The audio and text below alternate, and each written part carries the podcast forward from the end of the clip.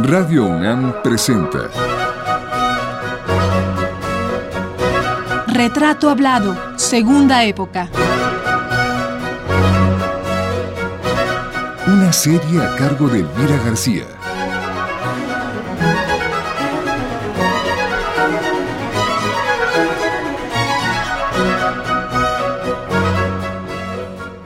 Dolores Castro, segunda parte.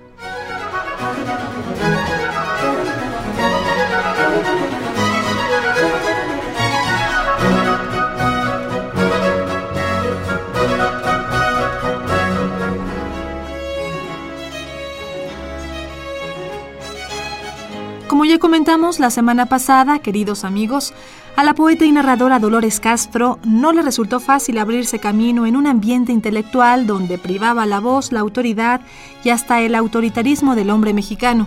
En los años 40 y 50 del siglo pasado, las mujeres que desearon cursar una carrera universitaria tuvieron que hacer oídos sordos a las burlas o al menosprecio que hacia ellas expresaban los varones universitarios, tanto estudiantes como maestros.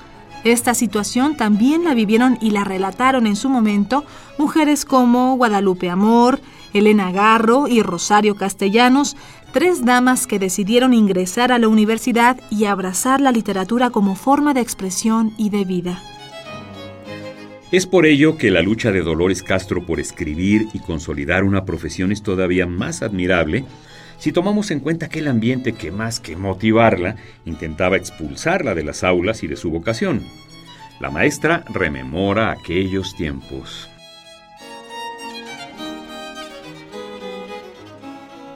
Hay una frase que a mí me llama la atención que no sé si la dijo eh, Rosario Castellanos, si usted esté de acuerdo con ella, de que había mujeres, en la escuela había las mujeres eran, había dos clases de mujeres en la escuela, las bonitas y las, las que estudiaban. Es que eso no era de Rosario, era de nuestros compañeros que decían, en, en la escuela de leyes hay dos clases de mujeres. No, en México hay dos clases de mujeres, las bonitas y las que estudian leyes. O sea que las que estudiaban leyes, por tanto, no son bonitas. No.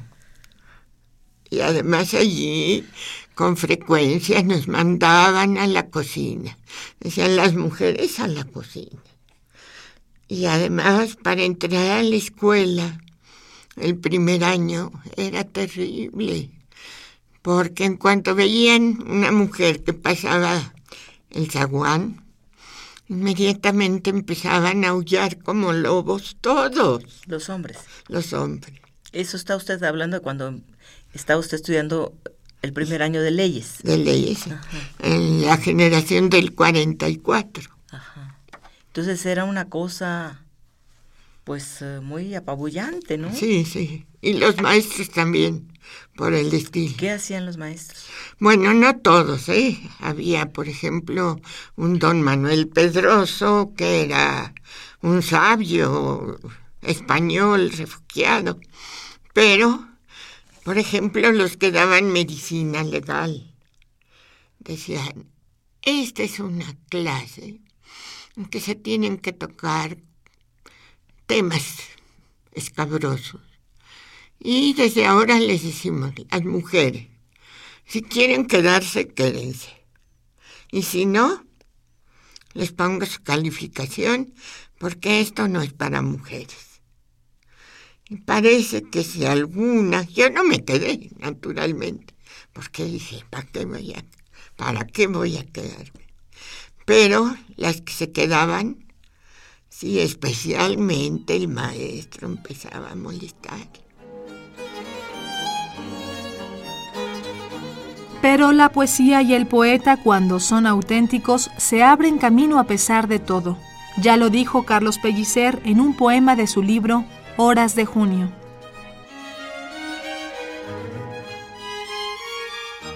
Poesía, verdad de todo sueño, nunca he sido de ti más corto dueño que en este amor en cuyas nubes muero.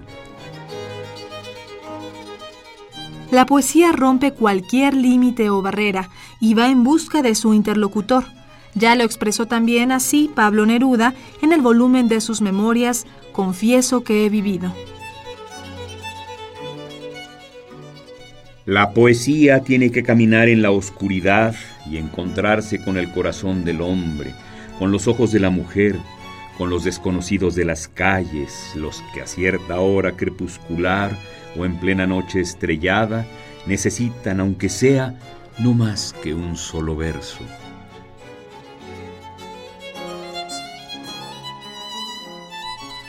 Dolores Castro no se dejó apabullar por la presión que ejercían algunos hombres, que sin conocer su trabajo literario presuponían que por el simple hecho de haber surgido de una mujer que deseaba ser poeta, el resultado iba a ser una redonda cursilería. Ella, Dolores, trabajó tenaz y silenciosamente para que su poesía no sonara así. Lo que nunca quiso perder, y sus lectores se lo agradecemos, fue la dulzura que es un sello en su obra. La huella de lo femenino está en cada verso. En alguna ocasión, cuando una periodista le preguntó que si creía que las mujeres escribían como hombres, ella contestó. Dicen que la poesía no tiene género. Eso es cierto, pero las mujeres sí lo tenemos. Entonces yo creo que sí hay mujeres que van encontrando una forma de expresión, que si bien no es totalmente diferente de las de los hombres, tiene cauces que son propios de una mujer por su educación y por su género. La poesía es universal, pero creo que las mujeres tenemos una forma más próxima para acercarnos a la naturaleza. Y aunque la condición de madres es también corta, dura pocos años, tenemos como una necesidad de proteger al resto del mundo como gallinas salvadoras bajo las alas. Además, no tenemos por qué liberarnos para ser iguales a los hombres en lo que ellos han fallado. Nosotras debemos encontrar nuevos caminos.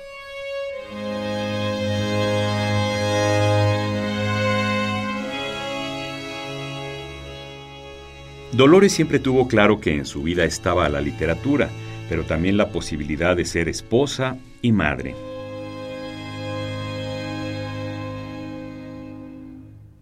Quizá influida por Ortega y Gasset que es un filósofo vital. Cuando estábamos en Europa, que fuimos a estudiar, Rosario y yo estuvimos un año en la universidad. ¿En dónde estuvieron? En la Complutense. En la Complutense de Madrid. Sí, bueno, entonces ella decía, yo no me voy a casar porque mi vocación me exige que le dé todo lo que soy. Y yo le decía, yo sí me voy a casar y voy a tener hijos y voy a escribir, porque yo no puedo mutilarme así de, decir, eh, bueno, hay vocaciones de mujeres también que no se quieren casar y perfecto, pero mi vocación no era esa, sí era como vivir plenamente cada una de las posibilidades que una mujer tiene. Y, poder convivir con todas ellas, ¿no? Sin, o sea, no pelearse con, las vocaciones. No. Usted finalmente sí pudo llegar a, conciliar todas, ¿no? Ser madre. Quizá también por todas estas eh, estas encuestas que me hacía Rosario de que cómo va a ser tu vida y que ah, yo siempre decía, no, yo lo que quiero es que habíamos conocido a Gabriela Mistral. Gabriela Mistral era el ejemplo de las mujeres que cumplen con una, una vocación por encima de todo. Y pues realmente ya fue hasta premio. Premio Nobel. Pero yo vi la, la vida de, de Gabriela. Una soledad espantosa. Sí, era muy solitaria, ¿verdad? Sí. Entonces yo decía, no, yo eso no quiero. Y a propósito de cómo el género femenino se transparenta en la obra poética de Dolores Castro, vamos a reproducir para ustedes un fragmento de uno de sus poemas, en el cual, por una parte, está el recuerdo de los años de infancia, pero también la dulzura femenina. El poema se llama La niña tímida en su banquito bajo, y puede usted encontrarlo en el libro antológico No es el amor el vuelo, publicado en 1992. Dice así.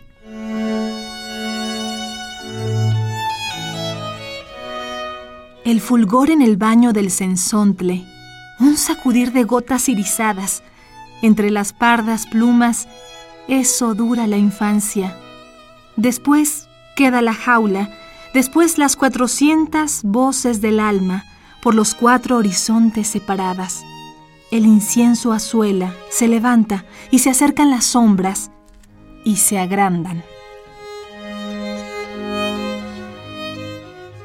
Usted quería las dos, las dos formas de vida.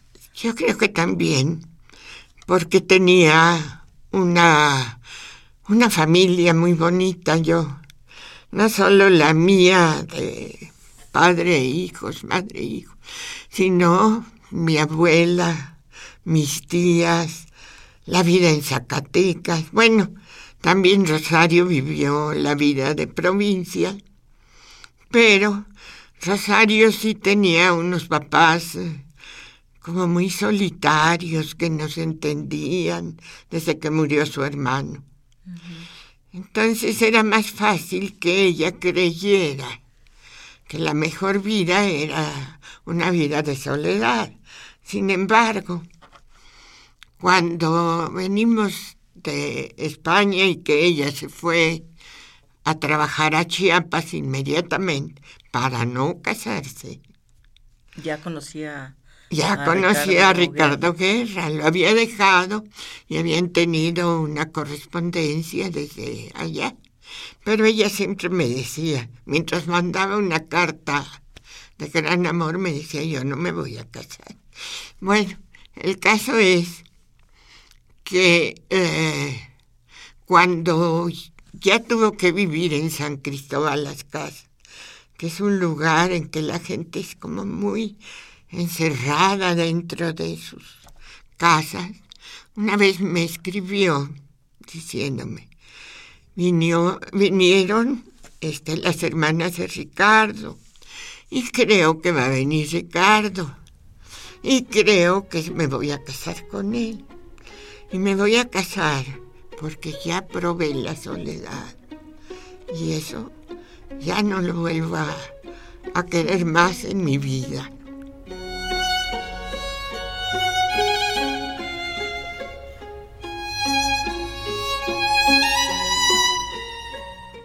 En su juventud, Dolores Castro dedicó buena parte de su tiempo a estudiar. Hizo la carrera de Derecho y posteriormente una maestría en Letras Modernas en la UNAM. Luego, como nos lo acaba de contar, se fue a España con Rosario Castellano, su gran amiga, a estudiar estilística e historia del arte en la Universidad Complutense de Madrid. Más tarde, ya de regreso en México, se interesó por aprender lingüística y literatura e ingresó a la ANUYES. Poco tiempo después, quiso conocer cómo se hacía la radio y para ello se inscribió en el ILCE, el Instituto Latinoamericano de la Comunicación Educativa. Mientras todo eso ocurría en la vida de Dolores, Rosario Castellano, su gran amiga, hacía su propio camino. Ustedes dos fueron muy amigas. ¿Hubo un momento en que se separaron ya? ¿Cuándo, ¿Cuándo se separaron?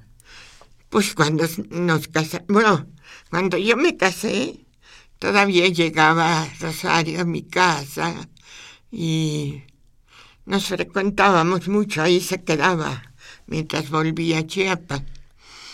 Cuando ella se casó, a Ricardo nomás le gustaban las reuniones en que había gente muy importante, políticos y todo, porque era medio político. Y pues tuvieron que hacer nuevos amigos, pero sí nos seguimos frecuentando. Cuando ella estaba muy enojada conmigo era ya en, en Madrid, porque yo soy una persona como muy independiente. Y es cierto, Ella fue generosísima conmigo. Por ella fui a España en realidad.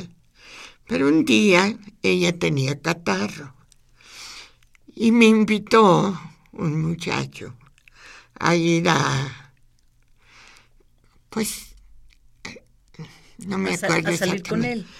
A salir con él. Sí, pero a ir a un lugar próximo ahí, de, España. Entonces me decía, ¿me vas a dejar? Estoy enferma de catarro. y si te vas, sí me voy. Entonces me fui. Fue, era nada más a comer y regresar.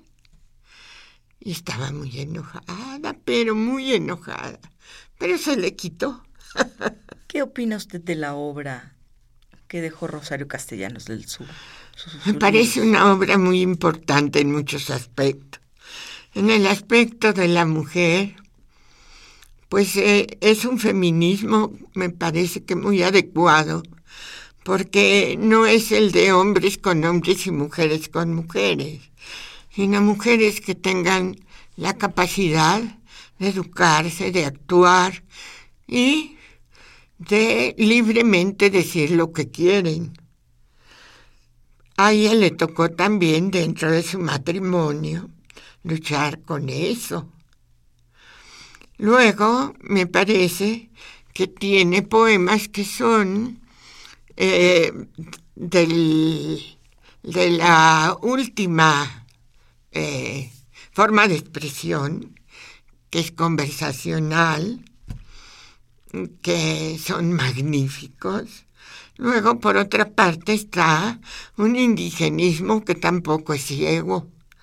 Es estar de parte de los más desfavorecidos en este mundo.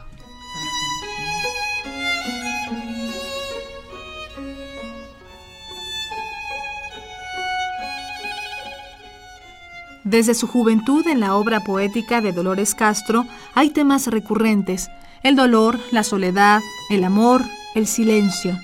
Acerca del sufrimiento, asunto constante en los versos de la maestra, el poeta Benjamín Barajas ha dicho, Hablar en una poesía de las desgarraduras íntimas no es importante. Lo verdaderamente importante es transformar el sufrimiento en un gran poema ese tránsito es el que logra Dolores Castro. Pero dejemos por ahora lo que han opinado distintos escritores acerca de la obra de la maestra y escuchemos lo que ella tiene que decirnos acerca de unos poetas centroamericanos que fueron determinantes también para su vida literaria. Bueno, ¿y qué le dicen nombres como Carlos Illescas, este Monterroso, Tito Monterroso, Otto Raúl González, Ernesto Cardenal. ¿Qué le dicen esos nombres? ¿Qué le, ¿qué le evocan? Me evocan mi temporada de estudio en la facultad, me evocan eh, todo lo que yo pude aprender de ellos.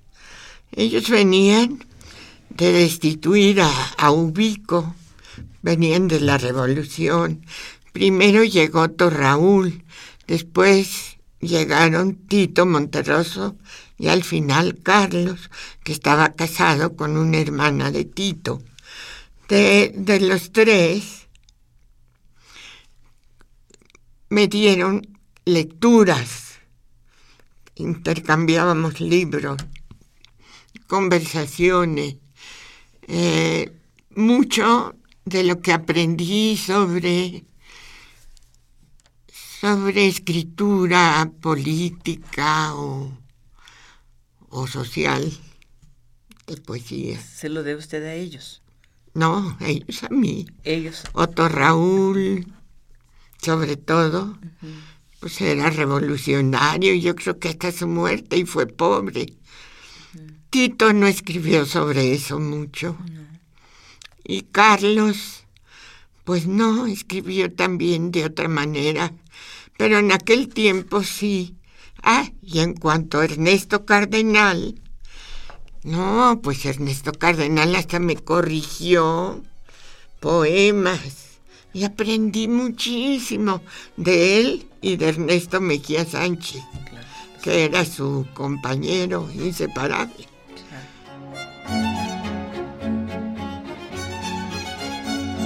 Así como la obra de Dolores Castro se nutrió del talento que trajeran a México ese puñado de poetas guatemaltecos y nicaragüenses, la influencia de Dolores se dejó sentir en la amistad que por esos mismos tiempos trabó con Jaime Sabines, chiapaneco de rotunda e inolvidable fuerza poética.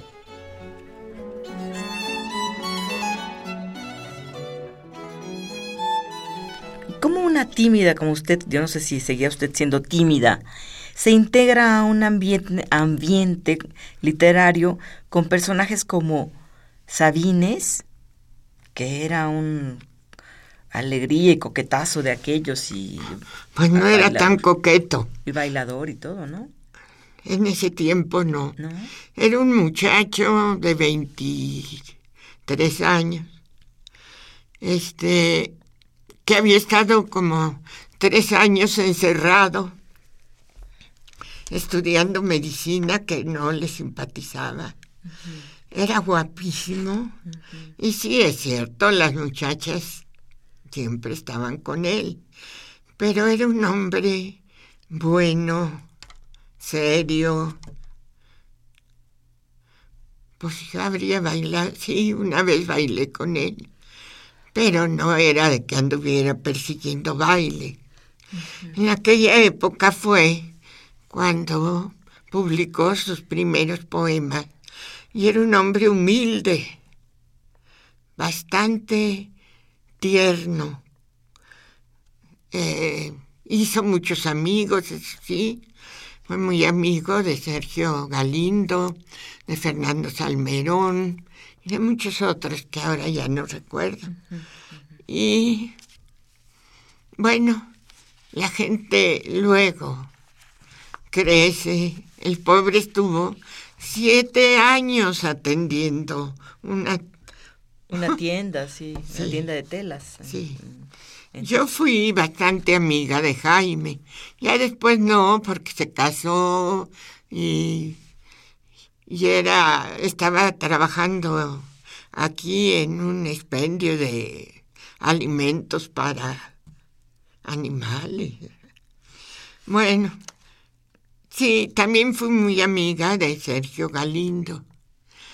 Eran grupos, primero fue el grupo de los centroamericanos y después fue el grupo ya de, de Jaime, de Fernando Salmerón, de Sergio Galindo.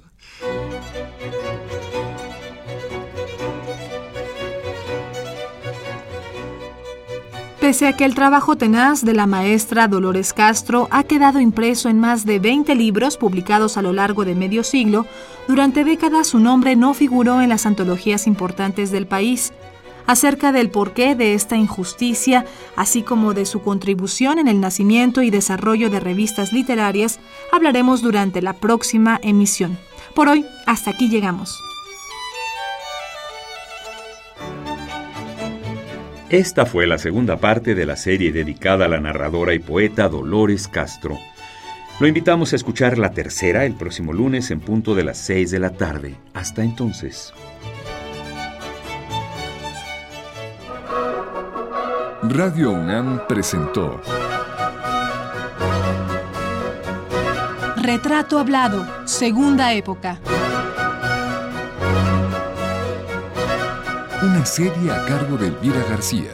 Estuvimos con ustedes en la grabación Miguel Ángel Ferrini, en el montaje Miguel Ángel Mendoza, en la producción Arturo Flores Félix, en las voces de Juan Stack y María Sandoval.